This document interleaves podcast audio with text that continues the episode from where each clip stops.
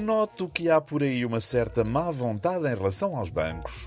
A que se deverá isso? Não sei.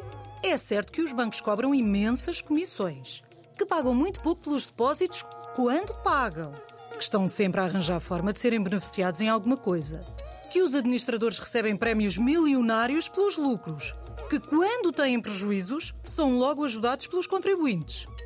Mas, tirando isso, não percebo a razão da má vontade. Pois eu também não. É um mistério.